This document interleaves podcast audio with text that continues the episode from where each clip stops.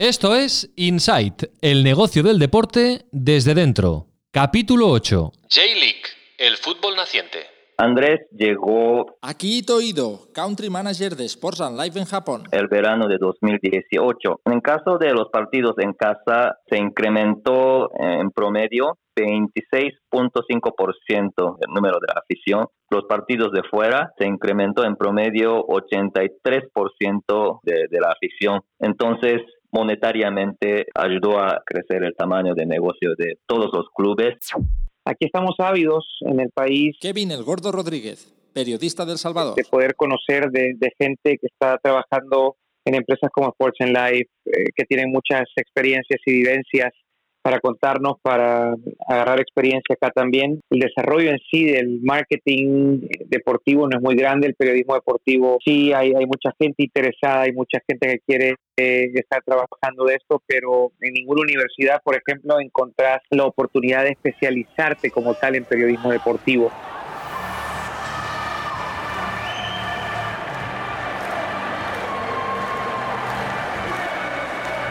Inside. Con Raúl Gimos.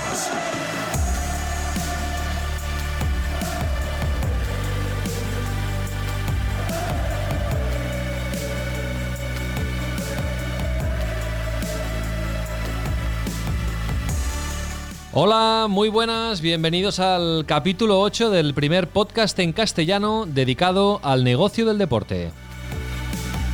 Hoy vamos a hablar de la Liga Japonesa de Fútbol, la J-League 2020, que empieza este fin de semana.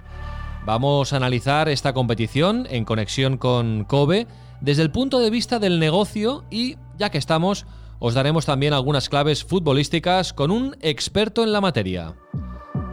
Entraremos en el club de Zona Value con Lorenzo Serratosa y también vamos a ir hasta El Salvador para recordar que la semana que viene parte del equipo de Sports and Life va a estar allí, en este país centroamericano, para llevar a cabo la primera edición del seminario Sports and Life Business Academy. Remataremos el capítulo conociendo cómo funciona The Athletic, un nuevo concepto de diario digital deportivo de calidad y de pago. Inside Sports Business, un podcast de Sports and Life. Antes que nada, antes de entrar en materia, vamos a repasar la semana Sports Business con Álvaro de Grado. Para empezar, además, un anuncio muy esperado, una gran noticia para Sports and Life. Adelante, Álvaro. Muy buenas Raúl, hoy comenzamos con una noticia propia, una noticia de Sports and Life, ya que esta semana hemos incorporado una cara nueva en el área de fútbol. Se trata de Brahim Díaz, futbolista del Real Madrid y de todas las categorías inferiores de la selección española y que a sus 20 años apuesta por nosotros para seguir progresando en su prometedora carrera futbolística. Desde aquí le volvemos a dar la bienvenida porque estamos encantados de trabajar a su lado. Continuamos con el fútbol. En Inglaterra cada vez suena con más fuerza el cambio de emisión de la Premier League, o lo que es lo mismo, la creación de un Netflix de la Premier al estilo de lo que ya hace la NBA con su League Pass, con su pase liguero. Aunque todavía no hay nada seguro, el director ejecutivo de la competición ha confirmado que es una idea que se está planeando a partir de que acabe el actual contrato televisivo que finaliza en 2022. Esta plataforma funcionaría mediante suscripción, pero todavía son muchos los impedimentos que deben sortear hasta ser una realidad. Cambiamos de tercio ahora y nos vamos al baloncesto porque el grupo británico DAZN busca expandir sus contenidos y se pone el objetivo de la NBA, tal y como apuntan desde Palco 23. Aunque todavía no hay nada cerrado, el acuerdo entraría en vigor la temporada que viene y falta por determinar si los derechos de la NBA serán compartidos con Movistar o si se los quedará en la mayoría la plataforma de streaming. Fuentes de la industria tasan estos derechos en unos 16 millones de euros según las últimas renovaciones. Por último, un apunte de rugby. El Seis Naciones está en conversaciones con Sudáfrica para incluirla en el torneo a partir de 2024 como una estrategia para alinear el calendario internacional. Tal y como anunció el Daily Mail británico, tanto la Federación Sudafricana como ejecutivos organizadores del Seis Naciones estarían dispuestos a dar este paso y serían Japón y Fiji quienes sustituirán a los Springboks en el Rugby Championship.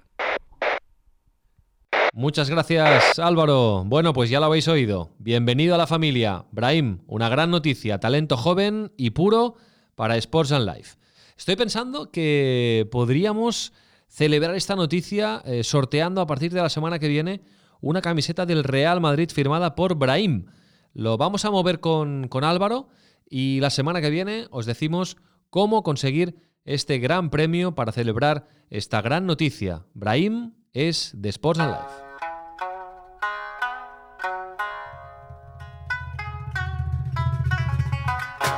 Inside con Raúl Gimos.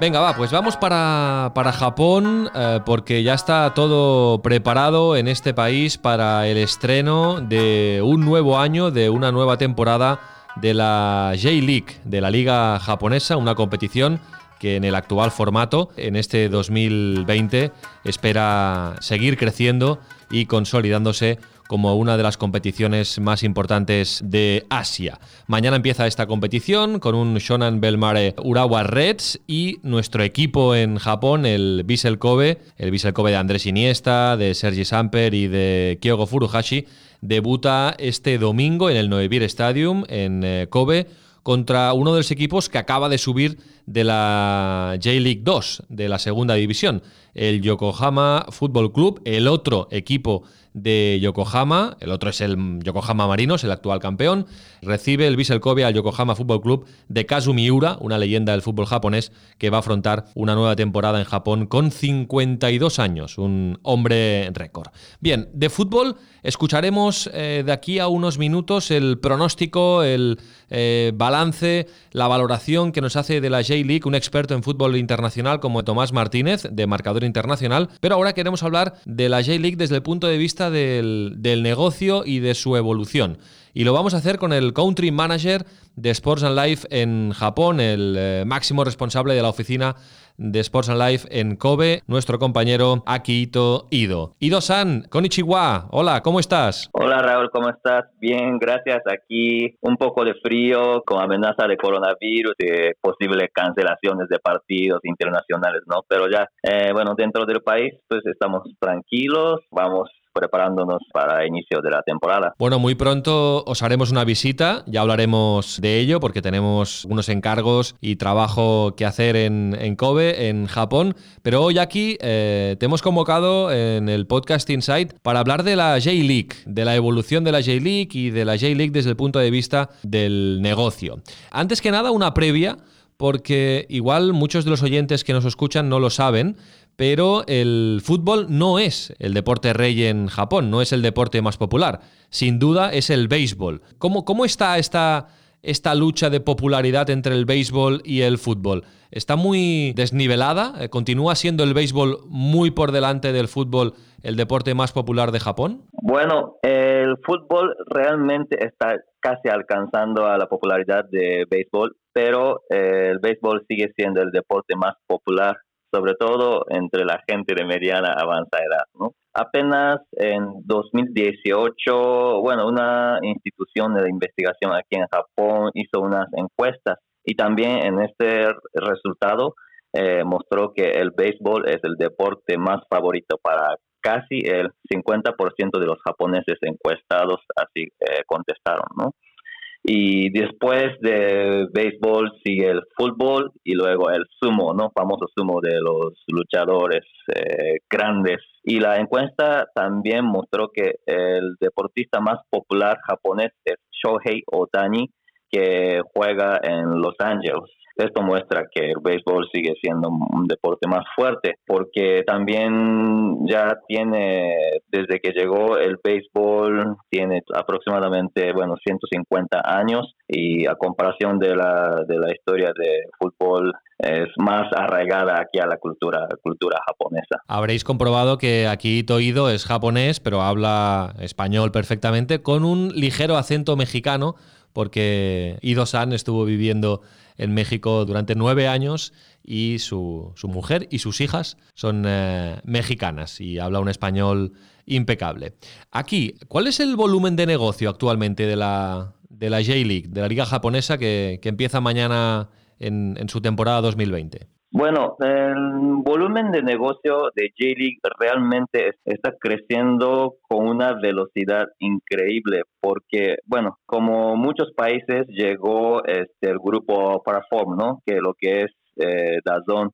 Entonces, J-League firmó el contrato con, con en julio de 2016 Entonces, supuestamente espera unos ingresos de algo más de 2 billones de dólares en una década y eso es pues con una velocidad increíble para aquí el deporte de Japón. Dos mil millones de dólares en, en, una década gracias a este contrato con Perform Group, que es el, el propietario de, de Dazón. ¿Hacen mucho negocio eh, desde la J-League con los derechos de televisión aquí? Con las televisiones, a partir de 2019, casi la gran mayoría de actividad, bueno, la transmisión de, de J-League empezó a ocupar eh, por Dazón y un poco todavía NHK, que es un, digamos, eh, un canal nacional de aquí de Japón, pero eh, digamos que arriba del 90% de la transmisión de J-League, J1, J2, J, J3 es a través de DAZN. Pero eh, interesantemente, en 2019, Dentsu, que es una empresa japonesa, compró derechos de transmisiones de J-League del mundo. Entonces, Aquí en Japón, por ejemplo, en esta temporada, Japón sigue con, con Dazón y China a través de una empresa de Dentsu, China Sports Media, eh, va a transmitir. Entonces, seguramente en España o otros países ya no se puede ver J-League eh, a través de DAZN. Efectivamente, eso es una mala noticia porque el año pasado sí pudimos disfrutar de los partidos de la J-League a través de DAZN, pero como dice aquí, ha cambiado la propiedad de los derechos y ahora de momento no uh, nos consta que los haya adquirido ninguna plataforma para ofrecer los partidos en este año 2020. Pero bueno, ya sabéis que esto puede cambiar de un día para otro y evidentemente os informaremos aquí si alguna televisión o plataforma española pues ofrece los partidos de la, de la J-League. El nombre de la, de la competición aquí uh, ahora mismo es uh, Meiji Yasuda J-League. Este es el, el socio comercial ¿no? que tiene la J-League ahora mismo, uno de los patrocinadores principales. Sí. ¿Qué es exactamente Meiji Yasuda? Es una empresa que se dedica a vender seguros y tiene mucha mucha historia aquí en Japón y abarca abarca a los clientes de, de, de nivel nivel nacional. Es el title partner de, de la J-League, como aquí, por ejemplo, en la Liga Española lo es el, el, Santander, el Banco Santander. ¿Tiene muchos patrocinadores sí. la, la J-League? Eh, ¿Consigue mucho dinero a través de esta, de esta vía? Sí, eh, actualmente eh, J-League tiene unos ocho top partners, la mayoría son nacionales. Aquí uno es de una cadena de hotel y uno es de supermercado y otro es eh, lo que es Konami, es de, es de videojuego. Sí. Hay otros que hay otro de videojuego que, bueno, eSports es ya es eh, patrocinador extranjero y Mastercard y una empresa nacional que, bueno, una empresa de doméstica que se dedican en reclutamiento y dan servicios de recursos humanos. Va creciendo también a nivel comercial la J-League, eh, que imagino que tendrá planes de expansión, ¿no? ¿Por dónde pasa el futuro de la, de la J-League? J-League, eh, justamente en este momento están viendo el crecimiento de, del nivel de los jugadores, ¿no? Eh, la llegada de And Andrés Iniesta es uno de, bueno, eh, uno de los, eh, los proyectos más importantes de, para, para la, para, para la J-League, porque J-League tiene una meta en, en largo plazo que es que sea una liga donde tiene mejor ambiente para desarrollo de su talento y así de esta manera traer este, los jugadores top de, de, del mundo. Entonces, eh, estamos en la fase 1. Son, están divididos en tres fases, eh, según el reporte de, de J-League que, emitió en finales del año pasado. Estamos en la, en la fase 1, donde se tienen que llegar los jugadores de nivel top del mundo. Y de ahí, este, lo que están viendo es en la, en la fase 2, es tener, ofrecer como un, una, un ambiente de alta competencia y de así de esta manera este, desarrollar los jugadores japoneses. A través de esta fase, el nivel de la liga este, se, se, eleva drásticamente y que se convierta en la fase 3, que la J-League se convierta en una liga donde quieren llegar este, todos los jugadores de, de nivel alto. Entonces, esto es como una visión que tiene la, tiene la liga y la federación. ¿Se puede cuantificar el, impacto del fichaje de Andrés Iniesta en, el verano de 2018 por el Vissel Kobe en cuanto a asistencia de público, audiencias de televisión, eh, repercusión económica? ¿Se ha notado en la, en la J-League? Sí, eh, Andrés llegó el verano de 2018. Entonces, el impacto en sí se vio drásticamente en los, en los partidos, o sea, en el estadio. Por ejemplo, en caso de los partidos en casa, se incrementó en promedio 26.5% de, del incremento del número de, número de afición, pero lo que sí destaca mucho es el beneficio que ha traído para otros clubes de aquí en Japón, porque las visitas en promedio, eh, bueno, los partidos de fuera se incrementó en promedio 83% de, de la afición. Un ejemplo es que eh, hablando de Yokohama, Yokohama Marinos, antes de llegar de Andrés Iniesta eh, contaba 16 mil afición por partido y después llegó primer partido que, que jugó contra Vissel Kobe al estadio llegó 44 mil personas. Entonces monetariamente ayudó a crecer el tamaño de negocio de todos los clubes y también el COVID a partir de la llegada de Andrés, bueno, registró mejor venta desde la creación de, del club. Pues ha subido el, ambiente en los campos japoneses y doy fe de ello porque he estado en, en, algunos y realmente el ambiente siempre es magnífico y hay mucho respeto entre las aficiones, siempre viaja la afición rival al campo contrario, hay muchos cánticos y realmente el ambiente es muy familiar y muy, muy sano en los campos de, de Japón. Aquí, para, para ir acabando, normalmente en Japón no hay una tradición de pagar mucho dinero por fichar a un futbolista, no se pagan cláusulas de rescisión, no se pagan traspasos millonarios. Esto está, está cambiando, ah, empieza a haber cultura de pagar por futbolistas. No sé, ¿cuál ha sido los fichajes más caros de, la historia de la J-League? Bueno, hablando de eh, fichaje así más caro para la J-League, eh, es de Joe, que está ahora actualmente jugando Nagoya Grand. Y él llegó de, bueno, eh, llegó de Corinthians, de, de Brasil, para la temporada 2017-2018 y llegó por 11 millones de, euros. Es el, récord más caro eh, de, un fichaje aquí, aquí en Japón. Eh, aquí lo interesante es que en general para los jugadores japoneses dentro de su contrato no ponen este, una cláusula eh, de, transferencia. Entonces, en Europa o en, en Latinoamérica, en otros países, en general este, se elaboran un contrato, incluyendo esta parte. Es por eso que también no antes no existía eh, el costumbre de, de ver un fichaje así como punto de, bueno, una oportunidad de negocio, ¿no? Pero ya, eh, bueno, están llegando mm, muchos jugadores extranjeros, se está cambiando el ambiente, ¿no? Está avanzando la internacionalización de la, de la liga.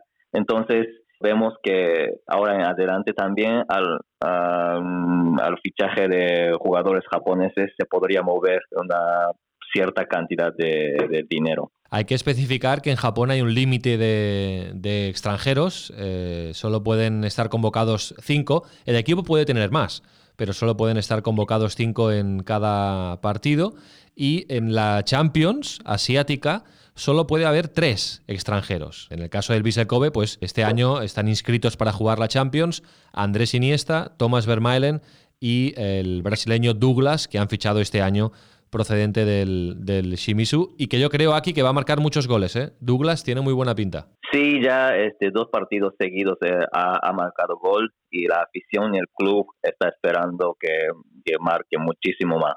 Tiene buena, buena conexión con Andrés Iniesta. Hay muchos brasileños en, en Japón. ¿eh? Cada, cada, equipo tiene por lo menos uno o dos brasileños. En el caso del Vissel Kobe, eh, Drankler, el, eh, defensa central, y Douglas, en este caso. El año pasado también estaba Wellington, otro delantero. Pero hay mucha tradición de que haya jugadores brasileños. Antes comentabas el caso de, de Joe. Hay mucha tradición que haya jugadores brasileños en Japón.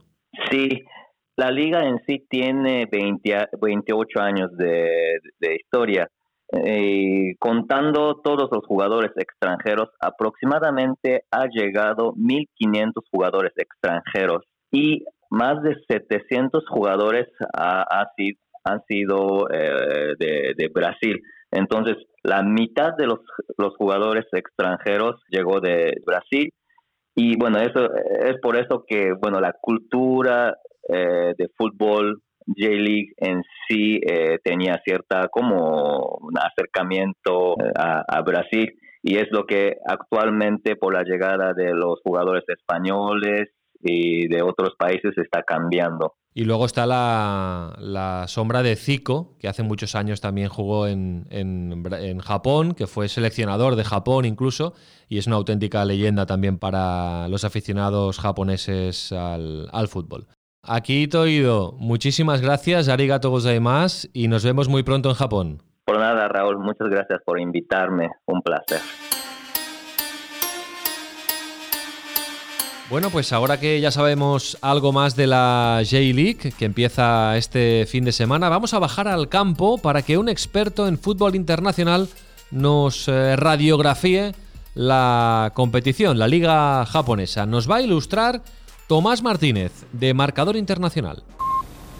Hola Raúl, si por algo ha destacado la J-League en los últimos años es por su igualdad tanto en la lucha por los títulos como incluso por la permanencia. Hasta 10 campeones distintos han alzado la competición desde la creación de la actual J-League en 1993. Esto se explica por varios factores. Son clubes de similar dimensión futbolística y el reparto del talento local es bastante homogéneo. Hay buenos futbolistas japoneses en todos los clubes, aunque si surge una superestrella es difícil retenerla durante demasiado tiempo en la liga y eso luego vuelve a reequilibrar las fuerzas. La temporada pasada en ese sentido, se vivió un caso muy representativo. Urawa Red Diamonds llegó a jugar la final de la Champions Asiática y al mismo tiempo estuvo metido en la pelea por la permanencia hasta el final. También Kashiwa Reysol llegó a ganar el título de liga el año justo posterior a su ascenso a la primera división. También es una competición abierta a la innovación. En un, en un momento incluso llegó a introducir una especie de torneo apertura y clausura, dividiendo la liga en dos vueltas y finalmente enfrentando a los mejores equipos en un playoff por el título, aunque la idea no acabó de cuajar.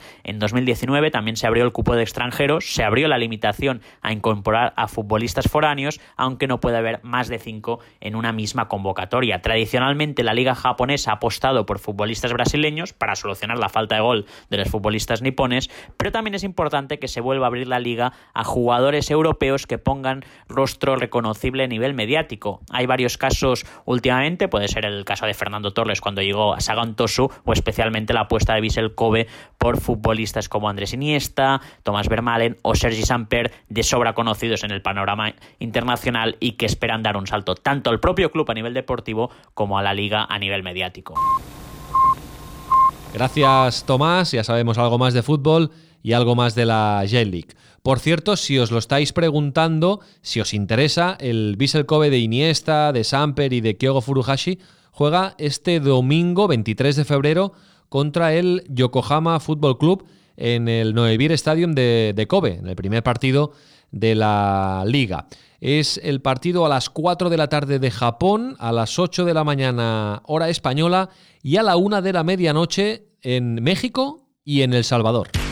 ¿Te interesa el negocio del deporte? ¿Quieres saber cómo se trabaja en una agencia de representación de futbolistas élite? ¿Te atrae el periodismo deportivo? Aprende de los mejores. Julio Muñoz, estratega de la Real Federación Española de Fútbol. Raúl Gimos, con experiencia en mundo deportivo y ex jefe de deportes de RAC 1 en Barcelona.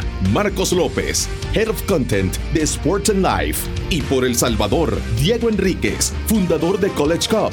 Kevin Rodríguez, comunicador internacional salvadoreño de radio y televisión, y un conversatorio con Paul Villeda, CEO de Run El Salvador, 27, 28 y 29 de febrero en jornadas de 4 horas diarias, en Auditorio Edificio E de la UFG. Inversión 175 dólares y 150 dólares para estudiantes y graduados de Universidad Francisco Gavidia. Incluye diploma certificado y coffee break. Boletos a la venta en edificio de posgrados y educación continua de la UFG y smartticket.com.sb. Cupo limitado. Todos los inscritos participan en el sorteo de dos camisas firmadas por Andrés Iniesta. Para más información, ingresa a sportsandlifeacademy.com. Patrocinan La Curazao, Auditaxes El Salvador, Hotel Crown Plaza, Cinemark, Tigo Sports, Heineken, Le Bouquet, Graphic Studio, The Greenhouse, La Cabina Studio. Te invita.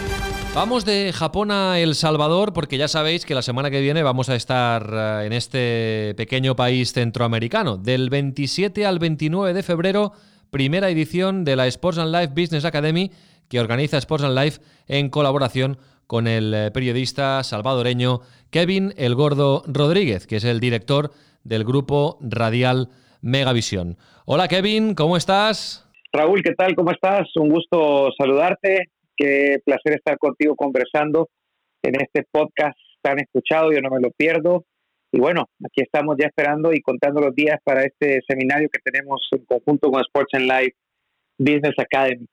Bueno, muchísimas gracias por, por atendernos y déjame decirte, Kevin, que os quedó muy chingona, como diríais por allí, la, la cuña, la, la, cuña radiofónica, que imagino que está sonando en, las emisoras del, del, grupo Megavisión. Sí, así es. Eh, fíjate que bueno, está sonando en eh, 107.7 Fuego, en Radio Corazón también en punto 105, en Radio 1080, en Cool FM, en Radio YSKL. Son varias radios eh, de las mejores radios de acá que, que, están también siendo parte como media partners de este gran evento. Y bueno, la, la, la, promo la hicimos en un estudio de los mejores de acá, que es la Cabina Estudio. Ellos trabajan muchísimo a nivel local e internacional y con la voz de Ítalo Sigüenza, que aparte de ser la voz del grupo Radial Megavisión, también trabaja haciendo doblajes para, para Nat para HBO y demás. Así que tratamos de meterle esa emoción que vamos a tener el próximo eh, jueves, viernes y sábado acá en el seminario. En, El Salvador, evidentemente, Kevin El Gordo Rodríguez no necesita presentación, ya más de 20 años eh, vinculado a los medios de comunicación. Para que os hagáis una idea, los que eh, somos de fuera de El Salvador, es el narrador de los partidos de la Champions en El Salvador, en el canal 21, en la televisión, y por lo tanto es un periodista eh, reconocido y, y, muy popular que colabora con Sports and Life en la organización del Sports and Life Business Academy. De hecho, es uno de los ponentes, va a participar activamente en este seminario de periodismo y marketing deportivo. Explícanos, Kevin, ¿hay, interés, hay expectación en, en, El Salvador? ¿Qué nos vamos a encontrar uh, cuando lleguemos la semana que viene? Sí, mira, hay mucha expectación, mucho interés. Eh, de hecho, bueno, mucha gente se ha abocado a nosotros en las redes sociales a preguntar lo mismo nos dicen de la Universidad Francisco Gavidia, que es partner importante con Sports and Life Business Academy para este primer seminario. Aquí estamos ávidos en el país, Raúl, y gente que nos escucha, de, de poder conocer de, de, gente que está trabajando en empresas como Sports and Life, eh, que tienen muchas experiencias y vivencias para contarnos, para agarrar experiencia acá también el desarrollo en sí del marketing deportivo no es muy grande, el periodismo deportivo eh, sí hay, hay mucha gente interesada, hay mucha gente que quiere eh, estar trabajando de esto, pero en ninguna universidad, por ejemplo, encontrás la, la oportunidad de especializarte como tal en periodismo deportivo. Son algunos esfuerzos aislados como diplomados, y como esto que queremos generar nosotros de un seminario para que la gente tenga otro concepto de lo que conlleva ser un periodista deportivo, cómo podés tú desarrollarte en este ámbito, vivencias, exponencias. Esto es lo que nos va a sacar también de, de, muchas preguntas que tenemos acá en el país. Y siempre he dicho que la información es poder, ¿no? Y tenerla a primera mano de, de gente de tanta experiencia, en el caso tuyo, Raúl, o Marcos también que viene, Julio que va a estar acá, será sin duda alguna algo de primer nivel y que esperamos siga creciendo y se siga llevando a cabo por muchísimo tiempo. Ojalá, ojalá sea, sea interesante para todos aquellos eh, que acudan a, este eh, seminario. Realmente, tanto Marcos como Julio, como un servidor, estamos preparando un material interesante para, para que pueda ser eh, del agrado de, de los participantes en este seminario. Déjame que te haga algunas preguntas sobre el deporte, el negocio del deporte en El Salvador, Kevin, ya que estamos. Sí, con gusto. Em, el, fútbol es el deporte rey, imagino, en el, en el país. ¿Hasta qué punto están profesionalizadas las, las estructuras de, del, fútbol, del, deporte en, El Salvador? Fíjate que aquí muchas veces decimos que, que, los mundiales pasaron por nosotros y no El Salvador por los mundiales, para que tengas una idea y contextualizar.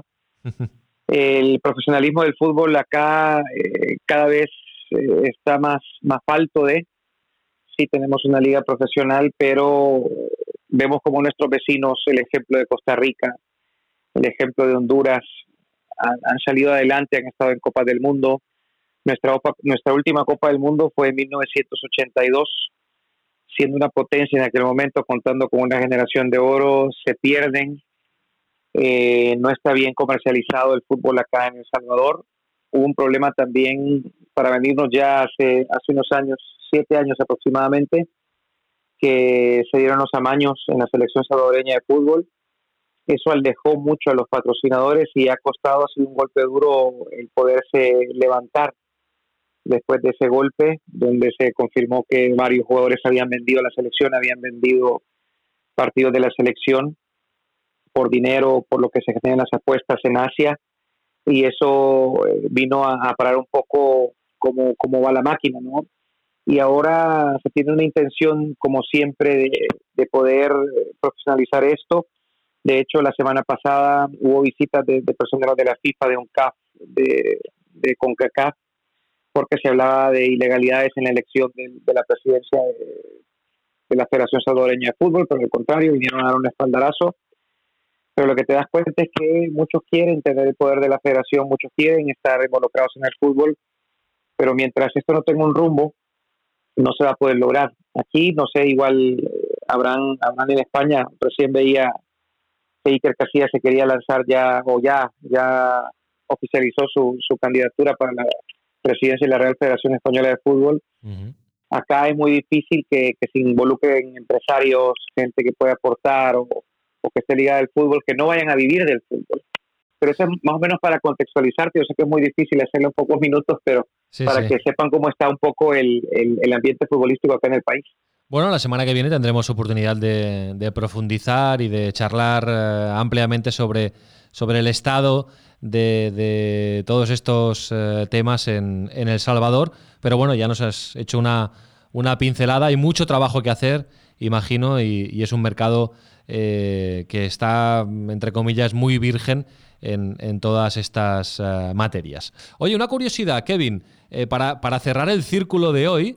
Eh, hemos hablado de la J-League con, nuestro compañero Akito desde, desde Kobe y mm, curiosidades de la vida, resulta que tu padre eh, fue jugador de fútbol internacional y jugó como profesional en Japón. Sí, sí, fíjate que, bueno, mi papá llegó al NKK cuando era todavía una liga previa a la J-League.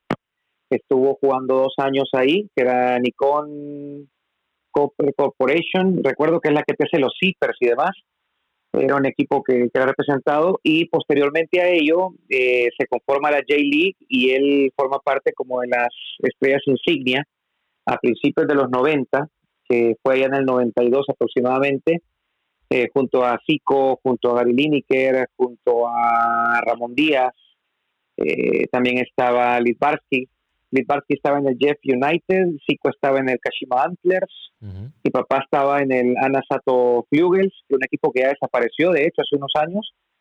Y eh, yo escuchando el podcast la, última vez y remembrando un poco, mi papá fue campeón de la Copa Emperador en, el, en el 93, si no, me, si no me falla la memoria, que fue cuando ya él se estaba por retirar, ya que tuvo una lesión muy fuerte y y bueno, ahí tuvimos la oportunidad de ver cómo nacía la, J-League, sin duda alguna una liga con mucho potencial. De hecho, ¿sabes quién jugaba? Que hace poco vi a Andrés que estaba en una foto con él. Es eh, Miura Kazu, era el delantero del Yomiuri Verdi. Este fin de semana se enfrentan el primer partido de la J-League, eh, Vissel Kobe Yokohama Football Club, con Kin Kazu Miura como estrella a los 52 años, camino de 53 de, de Yokohama. Juega poquito, Juega, no juega todos los partidos y juega cinco minutos quizá, pero bueno, todavía, todavía juega y han vuelto este año a la, a la máxima competición porque subieron el año pasado de segunda división. Sí, impresionante. Eh, en aquel entonces me recuerdo que él era el delantero estrella de la, de la selección, acompañado por Rui Ramos, un brasileño nacionalizado japonés, Mm. que ahora es el entrenador de la selección de fútbol playa de Japón. Así que muy buenos recuerdos y bueno, que a disfrutar esta, esta J-League, una liga muy potente. Bueno, de hecho, actualmente en El Salvador, quien dirige al Santa Tecla, el equipo que ha estado llegando a seis finales consecutivas, es el Piche Escudero, que fue estrella también del Urawa Red Diamonds allá en, en Japón. Y bueno, para que, te, para que tengas una idea del vínculo que se tiene con, con esa hermosa nación y, y qué bueno que ya se viene la J-League. Sí, sí, sí, hay, hay ese vínculo futbolístico entre El Salvador y Japón que de alguna manera ha quedado también reflejado en el capítulo de hoy de, de Insight. El padre de Kevin, para los que no lo conozcáis, es Jaime eh, Rodríguez y jugó el Mundial 82 eh, con Mágico González y todo aquel equipo de, del, de El Salvador. Em, Así es. Kevin, muchísimas gracias y nos vemos la semana que viene en, en El Salvador. Aquí nos vemos, Raúl. Un fuerte abrazo. Los espero por acá. Zona Value Club. Juntos somos más fuertes.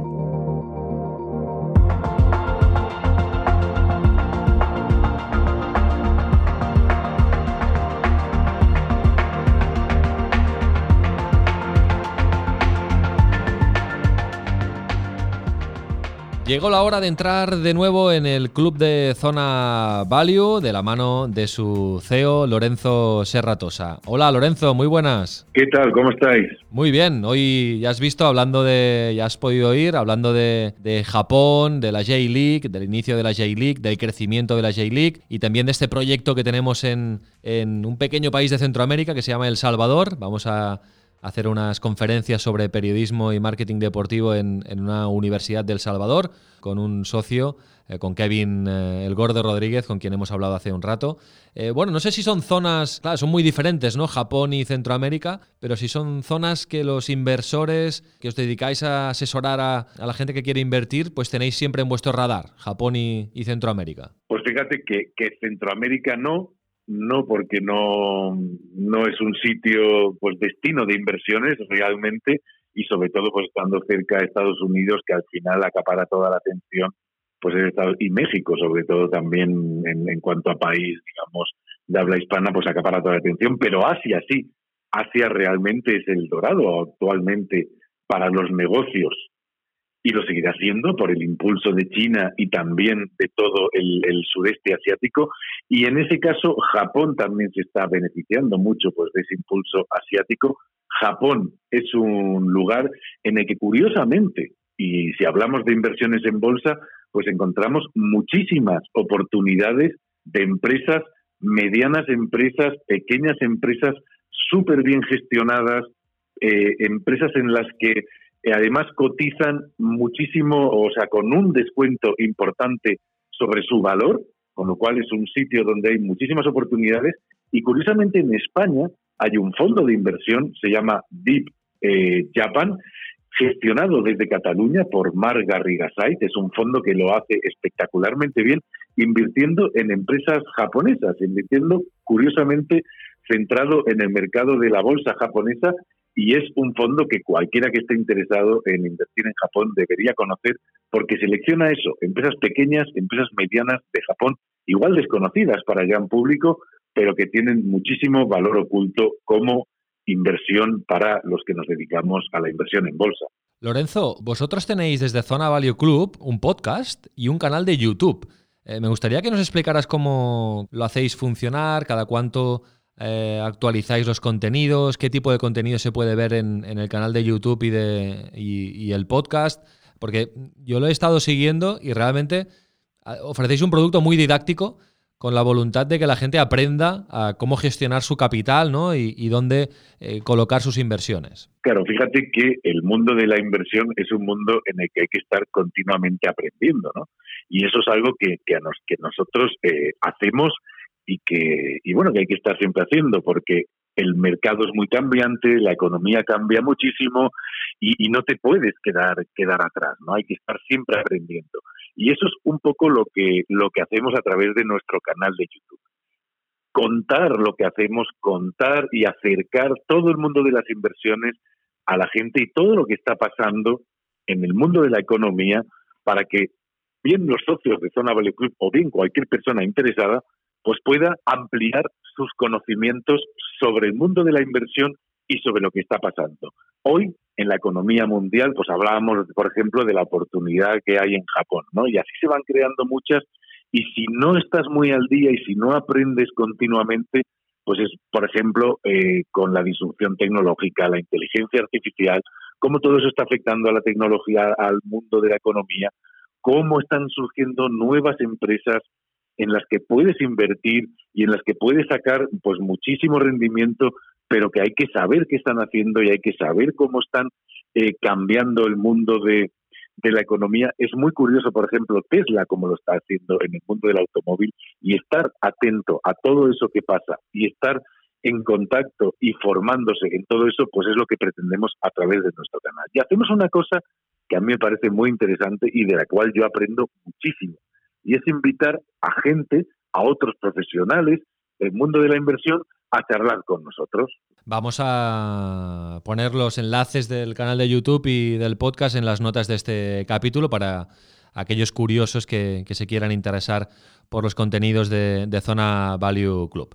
Y también vamos a poner un artículo que hemos leído y que hemos compartido con Lorenzo en la revista, en la publicación Forbes, en forbes.com, un artículo sobre la vertiente inversora de Serena Williams, una de las mejores jugadoras de tenis de toda la historia, porque Lorenzo ha montado, ah, bueno, pues eh, lo que hemos ido comentando en, este podcast, ¿no? Ha acumulado un gran capital económico, Serena Williams, y ha montado una Venture Capital, que ahora me explicarás qué es, para eh, un poco gestionar sus, sus inversiones. Muy interesante, ¿no? Lo que está haciendo Serena Williams, que todavía sigue jugando a tenis, pero que ya está pensando en, su futuro y, cómo gestionar su patrimonio. Bueno, yo cuando me he investigado un poco en lo que hacía me he quedado impresionado, ¿no? Por eh, su background y lo que está haciendo y cómo le está yendo de bien, que es impresionante el éxito que está teniendo como inversora. ¿Qué es un venture capital? Me preguntaba. Bueno, un venture capital es un, es un fondo de inversión que se dedica a invertir en startups, en empresas eh, que están empezando y que, y que normalmente se dedican al mundo de la tecnología y eh, que pretenden pues crear negocios disruptivos. Vemos que eso está pasando pues continuamente en Silicon Valley, cómo van surgiendo pues 50.000 negocios, Instagram, Twitter, los que conocemos, ¿no? Facebook, eh, Google, todas estas grandes empresas, pero y otras muchísimas que no conocemos, pues yo qué sé, bueno, Netflix, eh, todas las que antes, ¿no? Surgen de ahí, surgen primero del venture capital, de gente como Serena Williams que invierte en esa empresa cuando es incipiente, cuando está empezando, para darle, digamos, el primer empuje a la idea, ¿no? Y de ahí que puedan surgir los últimos que conocemos, por ejemplo, WeWork, que, que fue muy famosa, o Uber, que es otra de las grandes empresas que hoy en día ya cotiza en bolsa, pero que salió de esta misma idea. Entonces, un venture capital se dedica a eso, a, encontrar esas oportunidades cuando son desconocidas, invertir en ellas y ayudarles a crecer. Hoy en día, eh, Serena Williams tiene a través de su, de su empresa que se llama Serena Ventures, tiene más de 35 empresas en cartera, 35 startups en las que ha invertido y además, una cosa que me ha, que me ha gustado muchísimo de, de lo que he leído de ella es que sobre todo selecciona proyectos liderados por mujeres o por minorías, ¿no? O por minorías étnicas, lo cual eh, está súper interesante y también le da pues un punch de eh, poder encontrar buenas oportunidades donde nadie mira, que eso es algo que los inversores siempre tenemos presente, es decir, no invertir donde todo el mundo invierte, sino donde hay menos gente mirando, ¿no? Porque ahí es donde están las mejores oportunidades. Entonces, ella es capaz de encontrar en este nicho, fíjate que solo el 2,5% de las inversiones que se dedican a startups se dedican a startups lideradas por mujeres. Con lo cual parece que ahí hay menos gente invirtiendo y por lo tanto puedes encontrar mejores precios y mejores oportunidades. ¿Y cuál es el resultado que ha tenido pues Serena con todo esto? Fíjate que ha entrado en la lista Forbes de las mujeres más ricas del mundo, de aquellas mujeres self-makers, es decir, que han sabido hacerse a sí mismas con una fortuna de más de 200 millones de dólares, que se dice pronto. Entonces, yo creo que ha tenido muchísimo éxito, la verdad es que lo está haciendo muy bien y eh, a través de esto, de la inversión en startups, donde además, curiosamente, no solo ella dice que, bueno, no se ha rodeado de buenísimos profesionales, gente que viene de Facebook, de Twitter, es decir, buenísimos profesionales que le asesoran.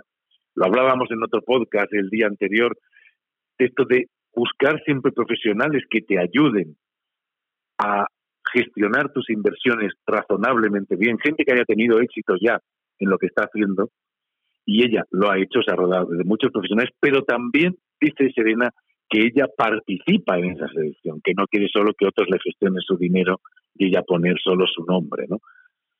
Es verdad que hoy en día, y es otra cosa que me ha sorprendido, bueno, que me ha sorprendido y que ya todo el mundo sabemos, los atletas están mejor pagados que nunca en la historia. Los 50 mejores pagados han eh, ingresado el año pasado 26 mil millones de euros.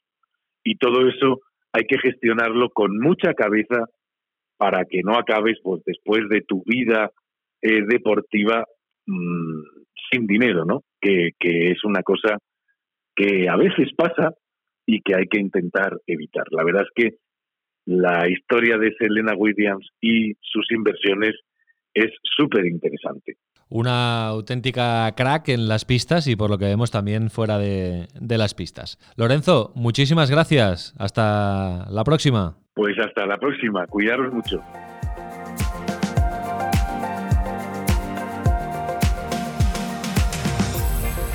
Zona Value Club encuentra las mejores oportunidades de inversión. Únete. Zona Value Club, el club de los inversores inteligentes. Inside. Casi todo lo que siempre has querido saber sobre el negocio del deporte.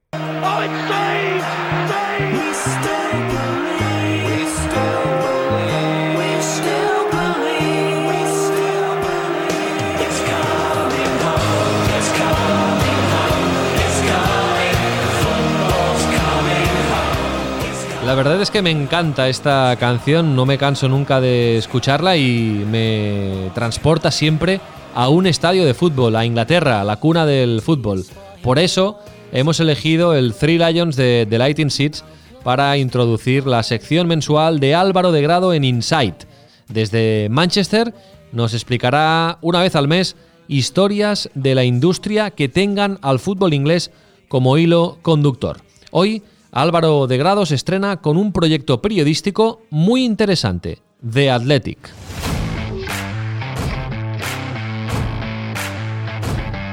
El inicio. The Athletic nació en 2016 como un medio de comunicación de suscripción sin anuncios fundado por Alex Mather y Adam Hansman, que creían que los aficionados del deporte estarían dispuestos a pagar por un buen periodismo, por lecturas en profundidad, por noticias y por reportajes de cualquier tema con interés. Cuatro años después, tras haberse consolidado en el mercado americano gracias a la NBA, al béisbol, al fútbol americano o al hockey, deportes en los que ya son toda una referencia, decidieron dar un golpe sobre la mesa. El objetivo la Premier League. Con una inversión de 10 millones de libras, The Athletic se lanzó a por la Premier League. El pasado 4 de agosto presentaron un proyecto de magnitudes inimaginables.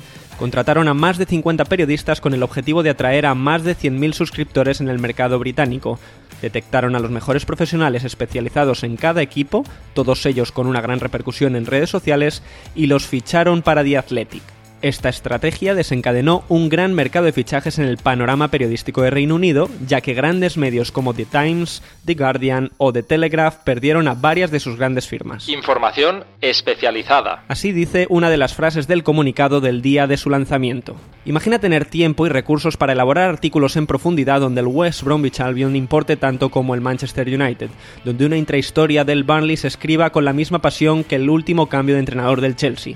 Eso es The Athletic para ello, tienen un periodista especializado en cada equipo de la Premier League, cinco más en Championship, en clubes de muchísima masa social como el Leeds, el Nottingham Forest, Derby County, Sheffield Wednesday o West Brom, y dos más dedicados al fútbol escocés con el Celtic y el Rangers, además de quienes cubren noticias de todos los equipos del país. ¿Cuánto cuesta The Athletic? 70 euros al año es lo que cuesta una suscripción en The Athletic, aunque a lo largo de estos meses han realizado promociones para darse de alta por la mitad. También hay una versión de prueba y la posibilidad de ir pagando mes a mes. En definitiva, esto ha supuesto un gran cambio en los métodos de comunicación actuales y sobre todo una gran pregunta. ¿Sería rentable este tipo de estrategia en España? Inside Sports Business. El otro lado del deporte. I'm just a little bit caught in the middle. Life is a maze and love is a riddle. I don't know where to go, can't do it alone. I've tried and I don't know why. Nos vamos y os invitamos a reflexionar para acabar sobre esta pregunta que ha dejado en el aire Álvaro de Grado. Si la queréis eh, responder, si queréis compartir con nosotros cualquier inquietud a nivel de la industria del deporte, nos podéis enviar vuestros mensajes a través de las redes sociales de Sports and Life y también a través del correo electrónico del podcast insight@sportsanlf.com. Como siempre, dejamos el mail en las notas del capítulo. Podéis escribirnos lo que queráis, críticas, comentarios, sugerencias, lo que queráis, abierto las 24 horas del día, insight@sportsanlf.com. I've got to let it go and just enjoy the show. Nos vamos, Insight Sports Business es un eh, podcast con el sello de Sports and Life. Cada jueves un nuevo capítulo. Muchísimas gracias por la confianza. Hasta la semana que viene. Enjoy the show. It's a joke. Nobody knows. They got a ticket to the show. Yeah, I'm just a little bit caught in the middle. Life is a maze and love is a riddle. I don't know where to go, can't do it alone. I've tried and I don't know why. I'm just a little girl lost in the moment. I'm so scared, but I don't show it. I can't figure it out. It's bringing me down. I